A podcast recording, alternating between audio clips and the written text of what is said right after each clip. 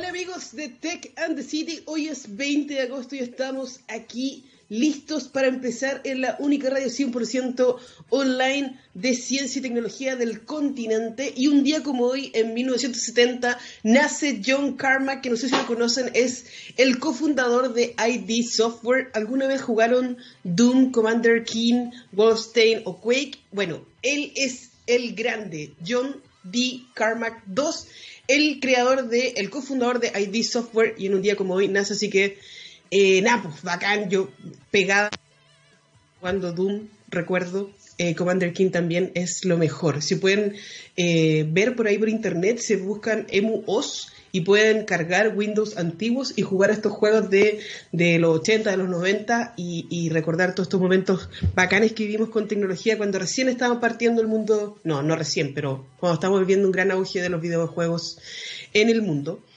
Y eh, nada, quería partir conversando con usted, en realidad no con usted, haciendo mi monólogo de siempre, mi editorial súper autorreferente y todo lo demás, porque solamente me puede escuchar Gabriel, el rey de las perillas, que está aquí acompañándome como siempre, intentando que no se caiga el internet y todo el show. Pero el paso a paso. ¿Cómo han vivido este desconfinamiento descontrolado del paso a paso? Llevamos cuatro días y parece como que ya estamos bien, ¿no? Ya se terminó todo, como que estamos ya partido el fútbol, todo el show. No lo entiendo, no lo entiendo, de verdad no lo entiendo no entiendo cómo no, no, no, no, podían ver venir que la gente iba descontroladamente a ir a comprar cosas porque se tenía que simplemente eh, surtir de cosas para revender también. Eh, es ilógico pensar de que un país que no está acostumbrado a hacer caso haga caso en un momento tan complejo como este. Así que nada, ojalá que volvamos un paso anterior y, y repensemos bien las cosas la idea no es, no es tirar mierda, la idea no, es enojarse con lo que están haciendo, ni no apoyar a las autoridades, pero seamos sinceros, lo estamos haciendo mal. Mientras no haya trazabilidad, mientras no controlemos a las personas, mientras de verdad no sepamos exactamente en qué van las regiones. Hay regiones que no tienen ningún contagio, genial, empiecen paso a paso, pero Santiago yo no siento que esté preparado y tampoco la región de Valparaíso. Y voy a hablar específicamente de la región de Valparaíso ¿Qué está pasando? No se olviden de nosotros. Se está disminuyendo la, la cantidad de exámenes que hay diarios. Eh, y, para mí es como que vamos a ir en un, ciclo infinito de nunca vamos a salir al desconfinamiento porque cada vez hacen... Y no puede ser. No se olviden de las regiones. Santiago no es Chile. Recuerden que somos muchas regiones esperando soluciones concretas, porque sí, la gente necesita trabajar, la gente necesita soluciones, pero más importante necesita sobrevivir. Estar viva es lo más importante, las personas. Y no, yo eh, en la mañana estuve ahí cambiando tweets con uno de mis seguidores, eh, en realidad no sé si uno de mis seguidores, pero se metió en la conversa y insistía eh, en este tema de lo importante de volver a clases, pero es importante volver a clase realmente. Yo prefiero que mi hijo aprenda a sobrevivir y, que vea esto como un gran campamento que hicimos durante un año y logramos sobrevivir porque no, es necesario en algún momento, sí, es necesario volver a la normalidad cuando ya exista la, vacuna. Es necesario entender de que un día de votación no es lo mismo que 45 alumnos en una sala de clase metidos sin distanciamiento social, sin protección. O sea, yo entiendo la insistencia del ministro porque imagino que una de sus tareas principales, que le sale así como en el recordatorio de su calendario, es que los niños vuelvan a clase. Pero yo he estado en liceos y colegios donde ni siquiera hay confort en el baño.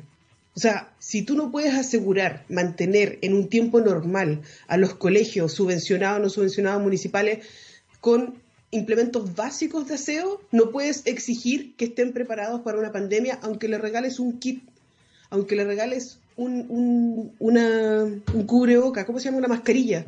Las mascarillas duran poco, tienen que cambiársela cada rato. Los profesores no son enfermeros, los profesores no deberían estar pendientes de todos sus alumnos cada rato, menos en 45. Ok, dividámoslo en tres. ¿Están los recursos para dividir los cursos en tres? ¿Están los recursos y los espacios necesarios para poder tener a los alumnos distanciados? Yo lo pensaría mejor. O sea, ¿Cuál es el problema de que, ok, demos por cerrado el año y, acabemos con... Entiendo que hay muchas problemáticas como que los papás no pueden salir a trabajar y todo lo demás, pero los colegios no son guarderías.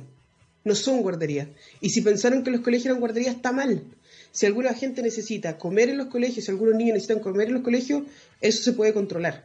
Pero necesitamos sí o sí preocuparnos de las vacunas, de la trazabilidad, de las plataformas y de qué onda que la AFP todavía no le entregan la plata a la gente. O sea, veamos bien lo que está pasando. Si nadie estaba preparado para vivir una pandemia, pero no se desesperen. Bueno, me desahogué. Ahora quiero contarles, estimados oyentes, que tenemos a una gran invitada, Catalina Araya, eh, a la vuelta de esta canción, porque nos vamos con, gracias a Gabriel, que está súper atento, y para poner play a la canción con Blur Girls and Boys.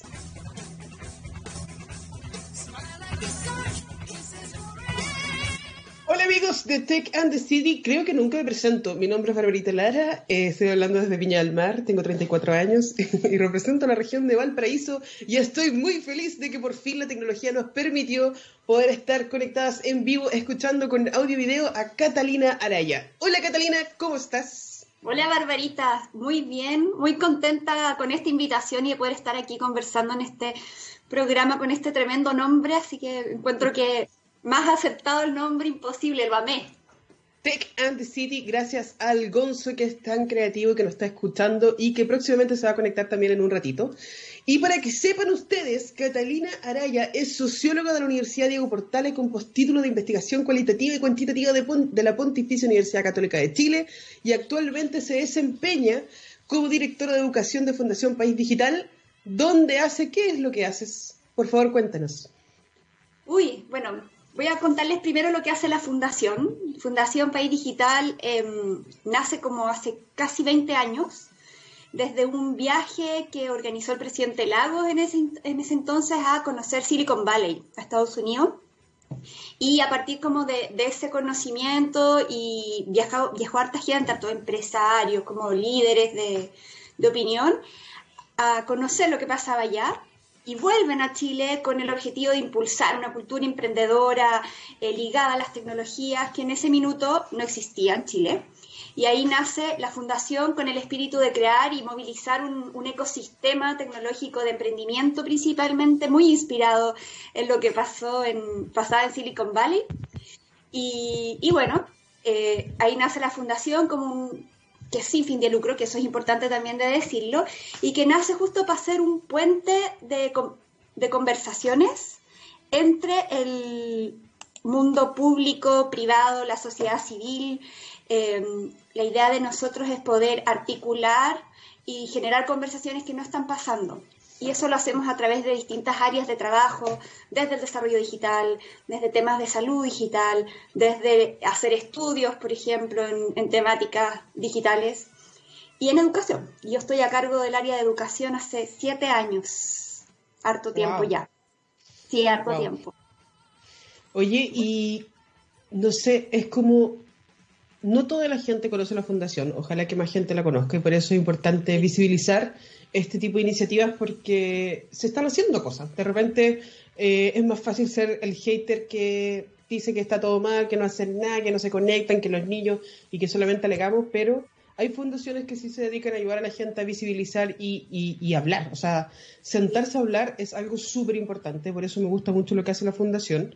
Y quería ver si nos podías contar un poco más cómo nosotros nos podemos preparar a todo este cambio que estamos viviendo, sobre todo post pandemia, en cuanto a la educación. Porque tú, como encargada de educación, debes saber eh, que estamos viviendo todo este cambio de por qué los niños tienen que, no sé, qué es lo que pensáis de que los niños vuelvan al colegio, cómo los niños estén en sus casas estudiando. ¿Es factible? ¿Qué es lo que tenemos que hacer? Ayúdanos, por favor. Uy, tremenda pregunta.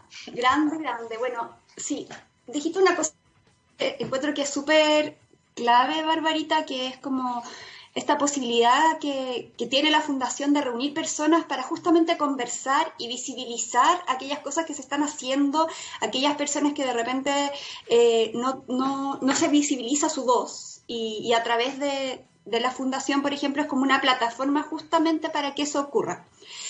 Y bueno, y respecto a educación, claro, o sea, esto, la pandemia ha acelerado un, proceso de innovación escolar que yo estoy súper agradecida, la verdad. O sea, como de las cosas buenas que creo que, que pasó con la pandemia es que relevó el rol de la tecnología en los colegios. La tecnología, que es lo que, a lo que yo me dedico, es como crear una cultura digital en la educación, o sea, que este tema sea demandado en los colegios. Y era muy difícil, era muy difícil porque eh, los profesores o no tenían tiempo, o le tenían mucho miedo a la tecnología, o tenían otras prioridades. Entonces la tecnología siempre era como lo último en, en prioridades escolares. Y eso es súper delicado, es súper delicado porque no se abren puertas para los intereses de los estudiantes, de niñas y niños que están interesados en estos temas. Entonces, bueno, llega la pandemia ahora y todos los colegios de Chile se tuvieron que subir al carro de la tecnología a un nivel que no es el, no es el esperado, o sea, no a hacer clases, no a desarrollar, no a crear tecnología, que son, son conversaciones totalmente diferentes. Pero sucede algo súper interesante que es que los directores de los colegios empiezan a decir, parece que este tema es más importante de lo que yo creía, y a la vuelta de la pandemia el tema tecnológico va a ser un eje fundamental, pilar, eh, dentro de mi quehacer eh, escolar. Y eso creo que es una de las buenas noticias que, me, que trae la pandemia respecto a educación y tecnología, porque releva algo que era antes súper poco atractivo para los colegios, empieza a ser, oye, es un tema que tengo que trabajar, que mis profesores tienen que manejar, tienen que saber hacer una clase por Skype, tienen que tener, o por Zoom o cualquier plataforma, tienen que tener las herramientas necesarias eh, para mandar un correo, para subir archivo a un drive. Entonces, que eran cosas que nosotros pensábamos que estaban check en la lista de, de, de habilidades digitales de los colegios y de, de, los chilenos, y llega la pandemia y nos dimos cuenta que no. Entonces, eso también fue súper delicado. Entonces, ¿qué tenemos que hacer? Bueno, hoy día hay hay hartos desafíos en Chile. Uno tiene que ver con la conectividad. Hay muchas escuelas y niños que están desconectados y eso es grave. Eso es súper grave porque las brechas de, aprendizaje se van a seguir acentuando y eso acentúa la pobreza. Y eso, eso es muy, muy delicado. Entonces, que la conectividad llegue, yo sé que se están haciendo grandes esfuerzos para que eso pase, pero pensábamos que ya estábamos más conectados de lo que realmente estamos. Entonces, eh, son desafíos importantes a tener en consideración. Y lo otro es el cómo hacer clases eh, remotamente, que no es lo mismo, o sea, no puedes hacer ni traspasar lo que hacías en una clase presencial a un Zoom. son dinámicas completamente distintas y ahí hay distintas técnicas que, bueno, por ejemplo, desde el Centro de Innovación del Ministerio de Educación están haciendo talleres gratuitos para que los profesores aprendan a hacer clases con Zoom, que es máximo 20 minutos, eh, y bueno, atendiendo también a las necesidades de los estudiantes. Pero más allá de esto, yo, yo me embalo hablando, es que eh, siento que estamos en un punto en que en que nos da la posibilidad de repensar cómo queremos las salas de clase, repensar cómo estamos estudiando, si, si realmente lo que se está enseñando sirve o no. Y eso es un proceso que considero que es muy importante y que la pandemia lo, ha puesto sobre la palestra. Sí, eh, mira, a mí me encanta. Si quieres seguir hablando, eh, puedes seguir hablando todo lo que quieras, porque a mí me encanta este tema. Pero hay, hay objetivos súper claros. Una cosa es la creación y desarrollo de tecnología en las aulas, que tú bien lo dijiste, y otra cosa es hacer clases online, que no tiene nada que ver una cosa con la otra. Pero yo no sé qué tipo de conversaciones. Si ustedes se meten a paisdigital.org, pueden ver todo lo que está trabajando la fundación, que son miles de cosas, que después vamos a hablar de eso. Pero yo no sé si ustedes alcanzan a hablar, por ejemplo, con los directores de colegios, escuelas, porque eh, nos ha pasado conocer, eh, de hecho estoy apoyando a una escuela de Valparaíso, donde los directores quieren hacer cosas, pero no, no, reciben apoyo de las corporaciones municipales, por ejemplo, o las corporaciones municipales en ningún momento les cuentan sobre todas estas iniciativas. Entonces son como, depende mucho de que si el director esté entusiasmado como con meterse una página y, no sé, pues Internet es gigante. Hay como miles de iniciativas, miles de cursos online, miles de cursos gratuitos, pero uno se pierde. Entonces, ¿cuál es el consejo? Porque todavía hay escuelas y colegios que no tienen página web y uno dice, ya, Oye, sí sirve para generar comunidad, para sentirte parte, para generar pertenencia, para poder transmitir una información oficial, sirve. Y hay muchas escuelas que todavía no tienen, o sea, Ustedes mismos en, el programa Tu Idea eh, enseñaron a hacer WordPress, páginas con e-commerce y todo lo demás, y mucha gente no supo o, no se enteró porque al parecer cada uno anda por su lado, cada uno tiene su iniciativa. Entonces, ¿Cómo podemos ayudar de verdad a estos directores que están desesperados porque no tienen ayuda de las corporaciones, no tienen ayuda del gobierno directamente, o bien el gobierno ayuda a las corporaciones y después eso no baja al director y el director intenta de, de, no sé, pues de nadar para cualquier lado intentando sobrevivir a esta pandemia? Bueno, qué bueno que hayan directores desesperados, porque esa energía yo creo que es la que empieza a mover las aguas y hace que, la innovación llegue a los colegios. La verdad es que es justo esa energía, Barbarita, que es la que necesitamos, porque esos, esos directores que dicen, no, me quedo acá, ahí no, no va a pasar nada. Y la verdad es que, bueno, para todos esos directores que están desesperados, yo los felicito, porque esa es la actitud. Y, y decirles que, que más que ya tienen esa energía y que no esperen que baje desde las corporaciones. La verdad es que si esa energía ya la tienen, canalícenla en buscar las soluciones que hoy día existen. Em, de hecho, existen repositorios, repositorios como de, de, todas las herramientas digitales que hoy día están eh, disponibles para los estudiantes. Aprendo en casa es una de ellas, así que es una página web donde también bueno, está Programa tus ideas, lo que hacemos en la fundación y, y, muchas otras. Y eso es muy bonito porque es colaborativo. En el fondo, todas las organizaciones que estábamos haciendo algo para los colegios, para los profesores, para los estudiantes, disponibilizamos todos nuestros contenidos de forma gratuita para que los, profesores, los docentes, los directivos, toda la comunidad educativa, hasta las familias, la verdad, puedan acceder a estos contenidos. Y eso es, creo que, clave también en, esta cultura escolar, que es la colaboración. Ese, ese concepto eh, para mí es, es realmente súper importante. Y, otro que tiene mucho que ver también como para fomentar una cultura de innovación escolar es la flexibilidad que puedan tener dentro del colegio. Y, ahí también es una invitación, o sea, en el fondo, de que flexibilicen todas estas rigurosidades que de repente existen en los colegios, no es que no es así porque el director dijo que es así o no es así porque no se puede, eso le hace pésimo a la innovación, eso le hace pésimo a las nuevas herramientas, eso no le da espacio, no cabe nada más, porque ya es así. Entonces, eh, los invito también a flexibilizar esos procesos administrativos que de repente lo único que hacen es cerrar puertas que van a tener repercusión en sus niños y también a colaborar a colaborar porque hoy día la verdad hay muchos contenidos, plataformas gratuitas. Em, yo también los invito al tiro a visitar www.programatusideas.cl. Es una iniciativa conjunta que tenemos con Samsung. Y ahí, bueno, es muy bonito ver porque justamente nos dimos cuenta que muchos colegios no tenían página web. Y les enseñamos en tres, cuatro clases a través de WordPress, que es muy simple, a crear su página web. Y, muchos colegios la hicieron. Y fue una plataforma que les permitió comunicarse con los padres, con los estudiantes, en el fondo como salir de su burbuja. Y eso también es, es, importante porque los colegios empiezan a hacer como estas burbujas, de hecho, si miramos como, no sé, un, un dron desde el cielo y vemos el espacio que ocupa la escuela en un pueblo, es enorme, pero es o sea, sale, tiene su propia cultura, tiene sus propias reglas, sus propias normas, y cuando tú le das una página web, por ejemplo, es una ventana al mundo, donde se inspiran, conversan, tienen otras informaciones, y la verdad que, es súper clave. Bueno, y también en la, la plataforma tenemos cursos de, que tienen que ver también con este cómo me replanteo como profesor para hacer clases, como hackearse a uno mismo.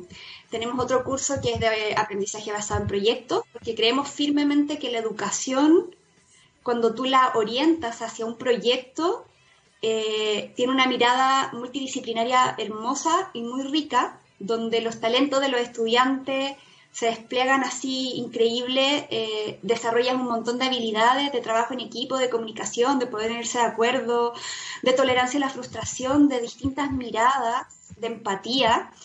Eh, y está ese trabajo, ese, ese curso también absolutamente gratuito todo. Y tenemos uno de pensamiento computacional también, que, que a mí me gusta mucho porque eh, no tiene nada que ver con, con, lo técnico, sino que más bien con esta, eh, como patrones cognitivos que, que, son como más abstractos de repente, pero que son patrones heredados de todas las ciencias de las computaciones, como la abstracción, el reconocimiento de patrones, que tú eres más experta que yo en eso, Barbarita, pero puedes trabajar con piedras, lo puedes trabajar con colores y, y para los más chicos es muy bonito también de poder desde edades muy tempranas empezar a desarrollarlo. Sí, a ver, como miles de cosas que dijiste me quedaron dando vuelta y eh, mi mente va a... Consejos para, los para los directores. Eh, no intenten cumplir horarios, los mismos horarios del colegio, porque no sirve.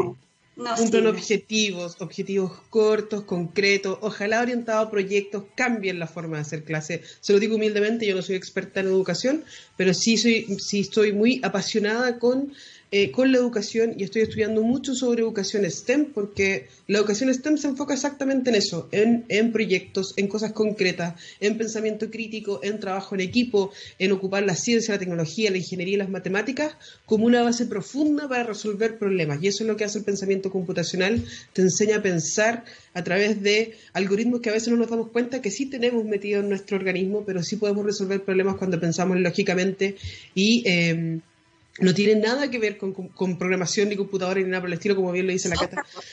Es otra cosa, pero es necesario. Y por eso, eh, cuando la gente alega, esto es un pensamiento muy personal, eh, que, los niños vuelvan a clase, eh, o cuando el mismo ministro lo, lo insiste, para mí, yo lo daría, ok, este año se cerró, profesores vayan a aprender. Aprendan, tranquilos, sigan, en vez de hacer las clases, edúquense, edúquense porque esto ya cambió y aunque volvamos a las clases presenciales, tenemos que cambiar la forma de hacer clases porque, eh, como bien lo dijiste al principio, la pandemia nos obligó a entender que necesitamos la tecnología más de lo que pensábamos. La tecnología está en nuestras vidas y así como el presidente eh, el otro día anunció el 5G, efectivamente vamos a tener ciudades más conectadas, vamos a tener más conexiones mucho más rápido, a bajar la latencia y todo lo demás, pero no nos sirve si seguimos criando y educando estudiantes de un siglo atrás o de una revolución industrial anterior. Exactamente. Por favor, coméntanos de ese tema antes de que me vuelva loca, porque eh, tengo muchos pensamientos, muchas cosas encontradas en este momento, pero ¿qué piensas tú de eso? No puedo estar más de acuerdo contigo. La verdad es que siento que, estamos en este punto de inflexión en el que ojalá cuando volvamos, cuando las escuelas vuelvan a abrirse, se abran con una mirada nueva, que llegue, que sea rupturista, que los niños aprendan realmente, realmente lo necesario y, que, aprendan a hacerse preguntas, que, aprendan a pensar. Yo creo que ese proceso es, es clave en esta cuarta revolución industrial que tú ya mencionaste, como que está caracterizada por eh, la automatización de los procesos principalmente, y que, que sí, que es justamente eso lo que nosotros... Em, él es Pedro. Hola Pedro. que me empieza a hablar. Bueno, y es, es justamente cuál es la educación que vamos a necesitar para los desafíos de la cuarta revolución industrial, la verdad. No son los que vivimos o con, la sala de clase. Siempre me, perdón, me, fui, siempre hago el ejercicio. Mi hijo tiene seis años, está en primero básico y va a salir el 2032 de cuarto medio. Y el mundo en que le va a tocar salir de cuarto medio es un mundo completamente distinto a lo que es hoy. Sin embargo, su sala de clase es probablemente igual a la que estudié yo y a la que estudiaste tú, Barbarita. Entonces, y eso es grave. Y eso es grave. La pandemia también lo puso en manifiesto de que no puede seguir pasando, de que tenemos que innovar, de que esas formas antiguas y heredadas ya no sirven. Y no sirven porque cuando les toque a los estudiantes, a los niños eh, salir al mundo laboral, por ejemplo, pucha, no van a ser no van a tener esas habilidades como flexibilidad, como el aprendizaje continuo, el aprender a aprender, aprendizaje a lo largo de la vida, que son, que son conceptos que son claves eh, en esta revolución industrial y que yo he escuchado, me gusta mucho un, filósofo, me parece que es Francesco Tornucci, que si no lo conocen los invito a explorar, él es italiano, y él ha aprovechado la pandemia para poner de manifiesto que el sistema escolar tiene que tener un cambio fundamental. Y, ojalá eso pase, la verdad. Yo, yo soy muy partidaria de que eso pase porque lo necesitamos. Sí, es, es real. Y así como Pedro en este momento quiere ser protagonista en nuestra conversación, también hay que ser lo suficientemente flexible para entender que estamos viviendo situaciones como esta.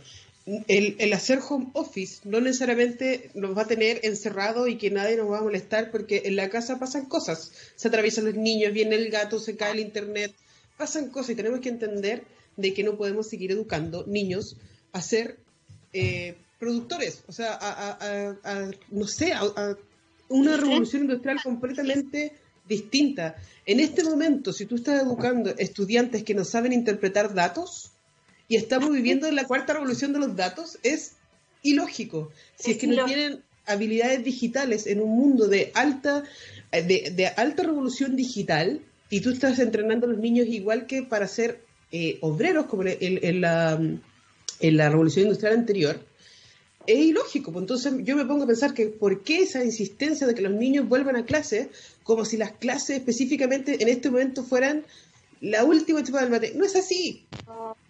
Hay que cambiar y, yo... Y, y, hay que empezar a hablar, o sea, como me encanta que País Digital pueda decir, ¿sabéis qué? Sentémonos a hablar, eh, hagamos un summit, eh, juntemos a todos los actores, todos los stakeholders y hablemos de las cosas que están pasando porque no están funcionando pero hay como una necesidad de que no, que hay que volver. No, no hay que volver. Eh, y si mañana desaparezco es por esto, por lo que dije en este momento, porque, hay personas... Podemos desaparecer las dos. Sí, puede ser que no, pero, pero, hay que cambiar, hay que cambiar la forma de pensar, eh, hay que cambiar la forma en que nos educamos, porque efectivamente en el 2032, cuando Pedro salga eh, al mundo laboral, eh, no le sirve nada trabajar para la industria así como así y no entender de que nosotros no solamente tenemos que aprender a aprender, tenemos que reaprender, aprender a desaprender y aprender nuevamente, a seguir educándonos continuamente, como también lo dijiste, entender de que la educación STEM no es solamente hacer robot y programar, es entender de que nosotros necesitamos desarrollar más nuestro pensamiento crítico, trabajar en equipo, activar todo este sistema que tenemos de, porque por mucho tiempo apagamos nuestra capacidad de asombro y empezamos a consumir porque la revolución industrial anterior nos obligó a eso.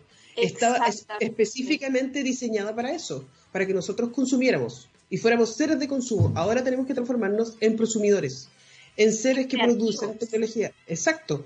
Ahora es, es toda la revolución eh, naranja de la creatividad, porque nosotros tenemos que estar, volver a conectarnos, volver a conectarnos como seres humanos y nada, podemos estar hablando de esto como todo el día, cuando, cuando salgamos de, de, de, la pandemia, tenemos que juntarnos a, conversar más y, y, obviamente hacer parte a todos, porque probablemente hay personas que antiguo, que no, no necesariamente es errado, pero no se adapta específicamente a este momento en la historia y tienen que escuchar a otros actores como como nosotros, como los makers, como los innovadores, como tú, como la fundación, como gente que está rodeándose de otras experiencias y de verdad entiende que necesitamos evolucionar. Yo voto por Pedro como presidente para las futuras generaciones. Y eh, no, yo entiendo. O sea, a mí también me da mucha ansiedad de, de, entender de que mi hijo tiene 14 años y se está educando y está súper desanimado con la educación. No porque el colegio sea malo, no porque los profesores sean malos, es porque de verdad estamos sumidos en, un sistema educacional antiguo. Es el sistema, es el sistema que también es tan poco flexible que no permite que ni, ni todas estas habilidades, o sea, si seguimos midiendo por pruebas estandarizadas a los estudiantes, ¿dónde queda la creatividad? ¿Dónde queda la innovación? ¿Dónde queda el hacerse preguntas? Si esas pruebas mañana ya no va a existir. Esas pruebas ya no existen, la verdad. O sea, no pueden existir más si es que queremos una nueva mentalidad, un nuevo paradigma en educación. Y la verdad es que, bueno, lo que, estamos, lo que está pasando pasa en muchas, pasa en distintos momentos de la historia cuando las sociedades se replantean cuál es la educación que vamos a impulsar, cuáles son esas, esas habilidades que queremos desarrollar. Entonces, pensémoslo, pensémoslo realmente, démonos el espacio como sociedad de decir cuál es la educación que vamos a impulsar. ¿Qué es lo que queremos desarrollar en nuestros niños? ¿Qué queremos que aprendan nuestros niños? ¿Cómo queremos que aprendan? Y cuando nos respondamos esas preguntas, yo creo que podemos volver a abrir todos los colegios, pero con un proceso de reflexión que ha sido importante y que no, no ha existido no existió. Yo, bueno, desde la fundación incluso se me acaba de ocurrir esa idea que podemos ahora abrir un espacio de repensar la escuela eh, en pandemia para que cuando abramos estas escuelas, las abramos con un, una nueva mirada, una nueva invitación a nuestros estudiantes. ¿Qué es lo que aprendimos de la pandemia? Y, yo creo que eso va a ser muy bonito también. O sea, va, a ser, como tú dijiste, Barbarita, una conexión profunda con lo, con lo que realmente eh, pasa. Miren, los ruidos de mi casa es porque es así. El, Pedro, que está enojado, enojadísimo con el sistema educacional chileno. Pero sí, mira, yo siento que necesitamos más, eh, más espacios para conversar de esto, porque sí, no queremos echar abajo los sistemas, no queremos quemar el mundo, no queremos eh, romper todo, no queremos quemar todo, queremos hablar de las cosas que están pasando y tener la capacidad de decir, sabes qué, si tienes razón, o no, sabes que podríamos hacer algo mixto, empezar de a poco, así como un paso a paso, pero un paso a paso de la educación. Por eso mismo estamos apoyando Em, iniciativas como Soluciones para el Futuro, en conjunto con Samsung y, Fundación País Digital, para poder eh, meter este bichito de la creatividad y de la educación STEM en los jóvenes porque los vemos desanimados. Los vemos desanimados. ¿Nos puedes contar un poquito qué es Soluciones para el Futuro? Mira, Soluciones para el Futuro es un concurso hermoso de estos que nos gustan a nosotras que impulsa Samsung a nivel mundial y que es implementado por Fundación País Digital en Chile y que invita a todos los estudiantes a involucrarse con su comunidad, a entender su entorno, a identificar problemáticas que los están afectando directamente, entendiendo que las en Chile son muy distintas en Arica, en Punta Arena y en la zona centro o en la costa o en la cordillera. Entender esas problemáticas, invitar a los estudiantes que sean verdaderos agentes de cambio en sus comunidades y a partir de, a partir de ese entendimiento plantear soluciones de base tecnológica, que son justo las que tú dijiste, Barbarita, basadas en las STEM, ciencia, tecnología, ingeniería y matemática, trabajarla desde una manera integrada. Las postulaciones están abiertas hasta este domingo, así es que quedan solamente tres días para postular. Ya han postulado más de 200 equipos, eh, que es muy bonito, son casi 800 estudiantes que ya están participando, pero queremos que este tema eh, llegue a más niños, la verdad. O sea, 800 estudiantes de un universo de 3 millones es poco, así es que vamos por más. Eh, necesitamos que más estudiantes, que más profesores se sumen. Y los invito a todos a visitar www.solucionesparalfuturo.cl, donde están abiertas las postulaciones hasta, como les dije, hasta este domingo. Toda la información está en nuestro Instagram y en nuestro Facebook, que es Soluciones para el Futuro-Chile. Y, bueno, tenemos todas las facilidades para apoyar a los equipos. Si es que no tienes equipo y quieres participar, hay muchos estudiantes eh, así, entonces hemos juntado equipos y ahora hay amigos nuevos que ha surgido la pandemia y ha sido gracias a Soluciones para el Futuro. Y, lo hemos podido apoyar con un, staff también de, tutores de, de, programa Tus Ideas principalmente, que son jóvenes que están siempre ahí apoyándonos y muy desinteresadamente porque creen en esto y creen también en, la tecnología y en el cambio que pueden provocar en los niños, es que mm, nos han estado apoyando también en, esas postulaciones, en apoyar a los chiquillos a postular. Así es que tenemos hasta habilitado un WhatsApp para dudas de, oye, tengo dudas de cómo identificar una idea, no te preocupes, tenemos a Darling ahí solucionando todas las preguntas que, cualquier equipo pueda tener y que son súper válidas de tener. Pero no le tengan miedo. Cuando conversamos, tú dijiste algo que, que es tan clave, Barbarita, que es meter las manos en la masa. Nada más. O sea, atreverse. No pasa nada. La verdad es solo atreverse y ahí vamos rompiendo estereotipos, rompiendo estereotipos de que la tecnología es fome, rompiendo, rompiendo estereotipos de género y rompiendo estereotipos de que esto es em, exclusivo para quienes tienen plata y los que no tienen quedan fuera. No, no es así. Entonces, de verdad es una invitación súper importante. Bueno, eh, feliz de poder estar apoyando también a Soluciones para el Futuro y cualquier cosa también me pueden preguntar a mí en redes sociales porque voy a ser mentora de Soluciones para el Futuro. Y recuerden que en septiembre, el 1 y 2, va a estar el octavo Summit de País Digital también. Pueden encontrar toda esta información en paisdigital.org. Y a Catalina la pueden encontrar en, ¿cuál es tu Instagram? Cata Araya Lira. Cata Araya Lira.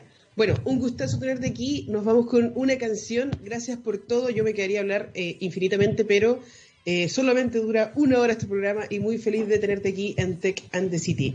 Y nos vamos con Dropkick Murphys. Chao, Cata. Chao, Barbarita. Hola amigos de Tech and the City. Oye, yo sé que les grito harto, pero discúlpeme, pero me gusta gritar. Yo, me, desahogo con este programa y estoy muy feliz de estar aquí en Tech and the City con Gigi. ¿Cómo estáis, Gonzo? ¿Cómo estáis? Aquí estamos. Bien, bien un poco eh, hiperexcitada, no sé qué me pasa hoy día. He tomado demasiado café. No sé, me falta dormir. Sí, pues el solcito puede ser, a lo mejor el efecto luz. No sé. No sé qué me pasa. A lo simplemente lo pasan muy bien en TX Radio y te genera ese, esa euforia. Debe ser txradio.com que me, me, conecta con toda la ciencia y tecnología 100% online en todo el mundo, en todo el continente. Todo esto me, vuelve loca. Sí, me, no sé. Pero oye, eh, estoy emocionada también porque hace poquito escuchamos que, no sé si lo viste, pero Minecraft y Jurassic Park. ¿Qué onda?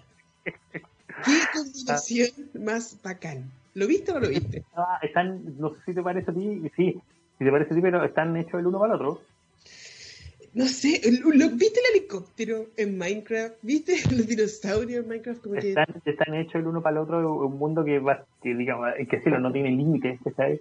Y, y, te permite llegar a, a, ese nivel de interacción, no, bacán. Y honestamente hay gente que todavía escucho así como gente de mi época que no le gusta el Minecraft por una opción de gráfico. ¿sabes? Y, yo soy mucho más de la experiencia de, de jugabilidad del cuestión. Y no, está diciendo, está diciendo. Yo tengo serios, serios problemas de productividad y temo por el futuro. por el futuro cercano. Oye, sí, que, que, que, cuesta, o sea, cuando empiezan a salir todos estos juegos bacanes y empezamos a retomar esta cosa del procrastination y, como que todos más encima eh, empiezan a, salir los juegos como toda la misma fecha. Luego probaste el demo de, de Tony Hawk.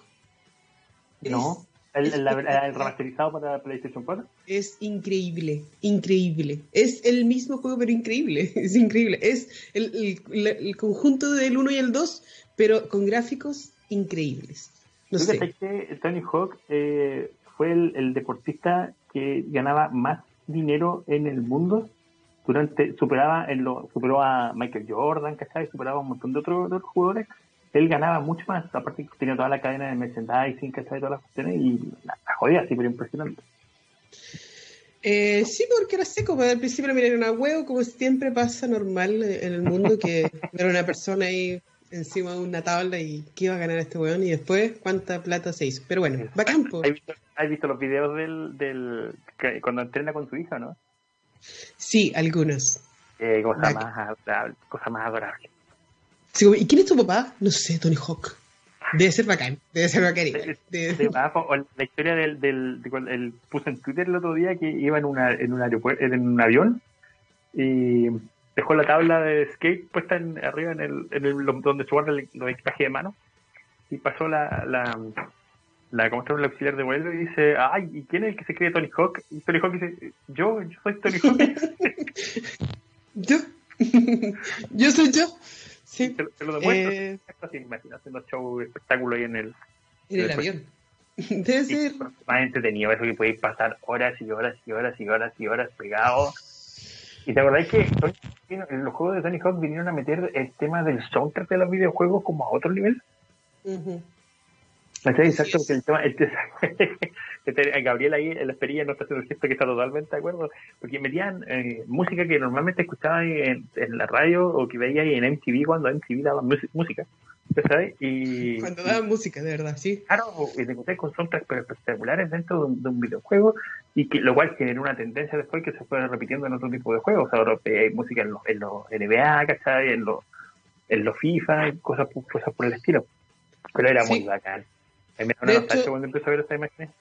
Si compras eh, el juego ahora, tienes acceso al demo y te dan dos minutos para jugar en una etapa para que recuerdas y sientas esa ansiedad de volver a jugar y es bacán. Al principio como que eh, estaba con mi esposa así como, amor, eh, ¿te acuerdas cómo jugar? Y, ah, no, sí, creo que hice 100 puntos.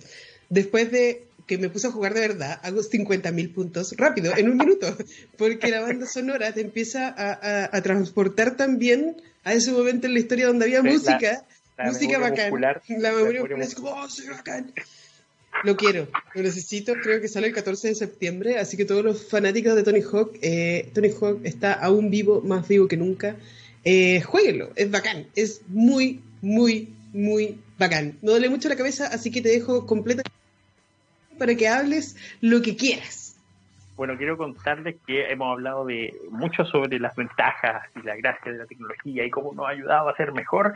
Hoy día quiero hablar de los problemas serios que tengo con la tecnología del y no tanto como Barbarita que no le funcionan los equipos cuando quiere conectarse, que no logra comunicarse con sus invitados o cosas por el estilo, sino que el factor distracción.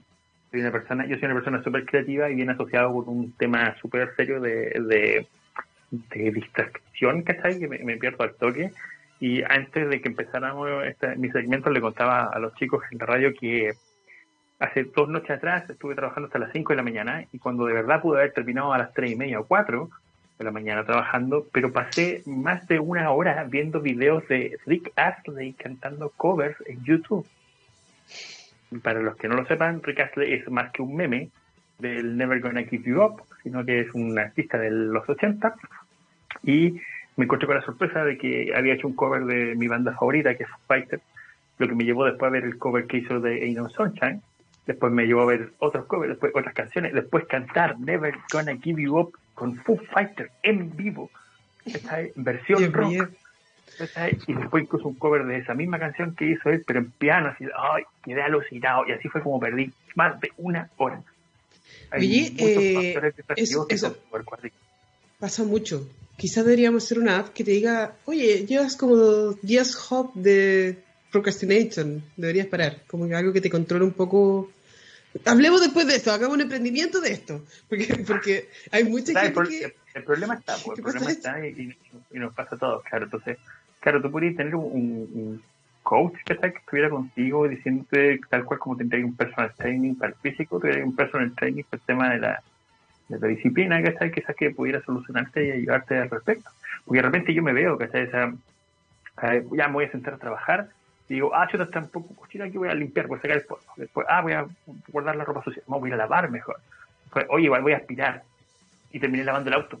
Y, entonces te decís, oye, pero no he nada.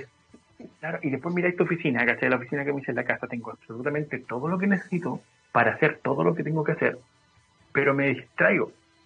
¿Cachai? Entonces, el, eh, es, complicadísimo.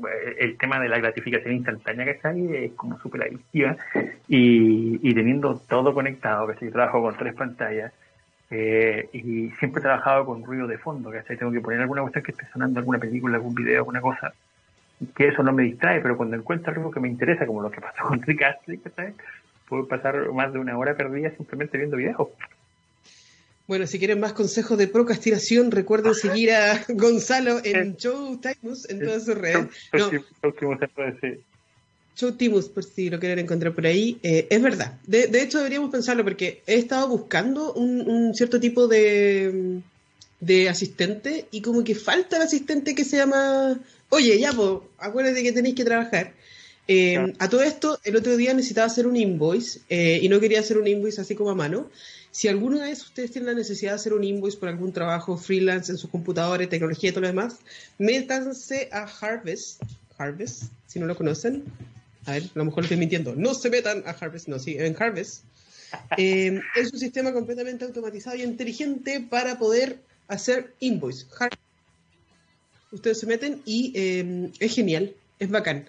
También puede, sirve para llevar las horas y, para, de cierta forma te, ayuda como en el billing, si tú quieres contar las horas trabajadas, te sirve, pero yo siento que sí necesitamos tener eh, asistentes que se involucren un poco más en nuestra procrastinación, porque todas las redes sociales, incluso YouTube, eh, nos muestra y nos mantienen atrapados. O sea, a mí se me ocurrió instalar TikTok y se me ocurrió, se me ocurrió instalar TikTok porque estoy haciendo clases por TikTok y ayer estuve dos horas aproximadamente scrolleando porque cada estupidez que sale y me empiezo a relajar también, pero en ningún momento mi super smartwatch de Samsung me dijo, oye, ya para la cuestión, pues duérmete, ¿cachai? Entonces, así como estos asistentes te dicen, oye, es hora de levantarte, estírate un poco, que lo encuentro bacán porque controlan tu salud, quizás también deberían decirte, weón, trabaja como nos pusieron aquí en las redes sociales, así como, ya, pues para, para el show, déjate de hacer estupideces y trabaja. Yo creo que es necesario necesitamos como el,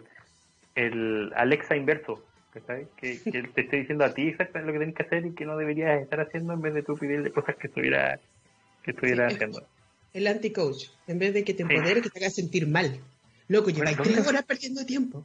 Tres horas perdiendo tiempo. ¿Dónde fue que vi una... Creo que era un comercial un loco que tenía una de sus ideas, era que tenías que cumplir con ciertas tareas como para autorizarte cierto rato donde tú de ocio. ¿cachai? Identificaba los sitios de ocio, la idea era que identificara los sitios de ocio, ¿cachai? como redes sociales, cosas por el estilo, pero tenéis que haber cumplido ciertas horas de trabajo, ciertos hitos para poder autorizarte a usar tanto tiempo de sitios de ocio. De ocio.